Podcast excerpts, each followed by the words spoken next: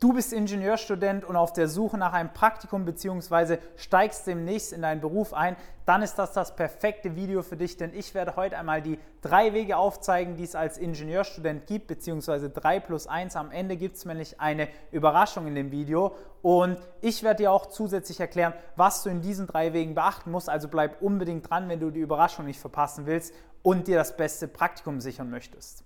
Und damit herzlich willkommen auf dem AeroUp YouTube-Kanal. Mein Name ist Valentin, ich bin studierter Wirtschaftsingenieur und auf dem Kanal dreht sich alles um die Themen bessere Noten in weniger Zeit zu schreiben und strategisch in eine Top-Firma zu kommen.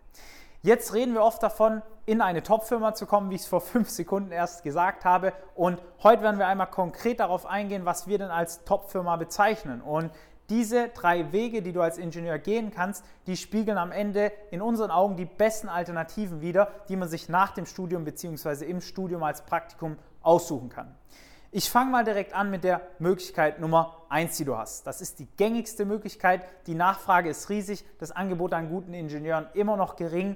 Dementsprechend ist es auch beliebt, diesen Weg zu gehen zu den Konzernen, ja, zu den OEMs, egal ob Autoindustrie oder eine andere große Industrie, Pharmaindustrie, whatever. Wenn du Ingenieur bist, dann wirst du von diesen Konzernen nicht verschont bleiben. Sie werden dir Angebote machen, sofern du auf LinkedIn bist. Sie werden dich rekrutieren wollen, wenn du guter Ingenieur bist. Und das ist natürlich dementsprechend auch ein gängiger Weg. Ja? Es, es gibt ein hohes Einstiegsgehalt. Du fängst normalerweise zwischen 50.000 und 60.000 Euro Jahresgrundgehalt an bei einer 35 bis 40 Stunden Woche. Dementsprechend natürlich auch eine Möglichkeit, die viele nutzen. Es gibt hier nur eine Sache, die man in meinen Augen beachten muss, langfristig denken. Also heißt, ich würde nicht um jeden Preis in einen Konzern reingehen, weil es gibt auch in so einem Riesenkonzern gute, sehr gute, weniger gute und absolut beschissene Abteilungen. Ja? Das heißt auf gut Deutsch, es geht nicht voran, die werden dich die ganze Zeit bloggen, die werden dein Potenzial nicht erkennen und ausschöpfen und am Ende des Tages wirst du einfach nur depressiv in solchen Abteilungen. Also pass unbedingt auf, dass du in einem richtig guten Bereich landest und sei dir bewusst, dass alles viel länger dauern wird. Du wirst als Ingenieur nicht in einen Konzern gehen und direkt die Welt verändern oder das Auto der Zukunft erfinden. Ja? Das ist einfach eine super große Illusion. In einem Konzern geht, gehen die Sachen sehr, sehr langsam voran und damit musst du leben können. Ja? Da wird sich nichts von heute auf morgen schnell bewegen. Also mach dir das bitte bewusst. Dein Gehalt wird sehr gut sein. Du wirst auch ein gutes Leben von Anfang an direkt führen können. Deine Möglichkeiten sind auch nahezu unbegrenzt, weil du im Konzern recht leicht wechseln kannst. Nichtsdestotrotz würde ich darauf achten, dass du nicht in die falschen Strukturen kommst und am Ende des Tages wo landest, wo du sagst, okay, jetzt arbeite ich halt schon ein paar Jahre hier und jetzt nehme ich halt das Schmerzensgeld für die 35, 40 Stunden, die ich pro Woche arbeiten gehe, weil das ist dann ein Ziel, das ich persönlich sehr, sehr erbärmlich finde. Zweites, zweite Möglichkeit, um nach dem Studium bzw. im Studium als Ingenieur Karriere zu machen sind die Mittelständler. Ja, es gibt auch einige, die sagen, okay, ich studiere jetzt in der Stadt XY und ich wohne auch hier in der Nähe, hier ist ein cooler Mittelständler, da fange ich jetzt mal an. So weit, so gut. Der Großteil in Deutschland von den Firmen sind mittelständische Firmen und am Ende des Tages kannst du das auf jeden Fall auch machen, aber ich würde immer schauen, dass da ein cooles Produkt dahinter steckt. Ja?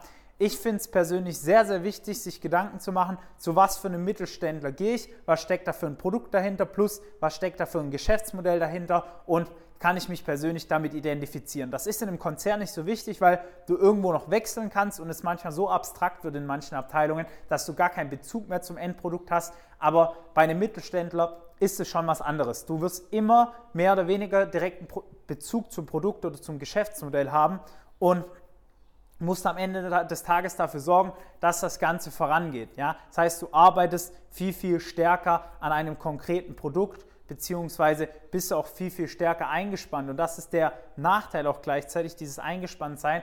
Normalerweise arbeitest du beim Mittelständler dieselbe Zeit oder sogar mehr für weniger Gehalt. Muss jeder für sich selber entscheiden. Viele Mittelständler ziehen da auch schon mit den Konzernen mit. Aber nichtsdestotrotz ist da immer noch eine Differenz da, die nicht zu vernachlässigen ist, was das Gehalt angeht. Dann noch eine ganz, ganz wichtige Sache. Es gibt viele Mittelständler, die sind familiengeführt.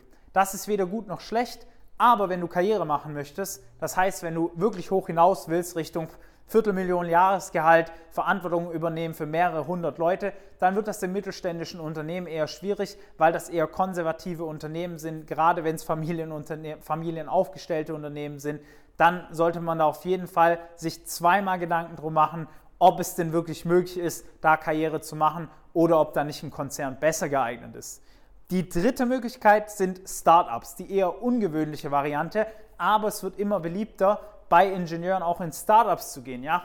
Man hört es ja immer wieder in den Nachrichten, fliegende Autos, fliegende Taxis. Es gibt super viele innovative neue Projekte. Leider sind manche davon auch einfach nur künstlich mit Geld aufgepumpt. Die sehen nach mehr aus, als sie eigentlich sind. Und am Ende des Tages brauchst du halt ein gewisses Auge dafür. Wir haben bei uns zum Beispiel in im Training in so eine gewisse Analyse drin, wo wir dann schauen, okay, ist das Startup gut, hat es Potenzial, ist es geeignet, dass, dass du da als Ingenieur bzw. generell als Student ein Praktikum machst oder anfängst, aber du als Außenstehender kannst zum Beispiel so Basic-Sachen machen wie schau, wer das Startup gegründet hat, was die in der Vergangenheit gemacht haben. Sind das jetzt irgendwie Studienabbrecher, was ja auch nicht immer schlimm ist, aber ist schon mal kein so gutes Indiz? Oder sind das jetzt beispielsweise Unternehmer, die bereits ein paar Startups erfolgreich hochgezogen haben und jetzt das nächste Startup gründen? Also schau einfach da ein bisschen drauf, sei da ein bisschen sensibel, was das ganze Thema Startups angeht. Kann sehr, sehr cool sein. Du musst dir aber bewusst werden, dass du hier das wenigste Geld verdienst. Du wirst zwar die meisten Freiheiten haben, du wirst viel gestalten können, du wirst viele Möglichkeiten haben, auch wirklich was zu verändern, aber wie gesagt, hier werden die Arbeitszeiten am höchsten sein, plus die Gehälter am niedrigsten. Also passt da unbedingt auf. Und jetzt kommt die versprochene Überraschung aus diesem Video, die ich am Anfang angekündigt habe, und das ist die Selbstständigkeit als Ingenieur. Die Selbstständigkeit als Ingenieur ist in meinen Augen eine der attraktivsten Optionen, wenn du schon fortgeschritten bist. Das heißt, wenn du zum Beispiel so wie ich davor eine Ausbildung gemacht hast, dann studiert hast mit ein paar Praktika in deinem Studium plus schon weißt, in welche Richtung du dich denn selbstständig machen möchtest. In meinem Fall ist es jetzt die Studienberatung. Wir haben aber auch super viele Leute im Netzwerk, die erhalten, die haben einen Förderpreis erhalten für ein bestimmtes Verfahren, das sie beispielsweise im 3D-Druck eingeführt haben. Ja, das sind solche Sachen, wo du als Ingenieur einen riesen Vorteil hast durch dein fachliches Know-how und wenn du die Möglichkeit hast, dich selbstständig zu machen, dann würde ich das auch, und jetzt kommt das, der wichtige Hinweis, nebenher machen. Ja? Schau, dass du trotzdem einsteigst in eine dieser drei Firmen, aber mach auch dein eigenes Ding nebenher, weil das hat natürlich die potenziell größten Zukunftsaussichten, wenn du einfach dein eigenes Ding durchziehst und was machst, was dich persönlich 100% berührt. Fassen wir nochmal das ganze Video zusammen. Es gibt die Konzerne, wo du einsteigen kannst, die Mittelständler und die Startups.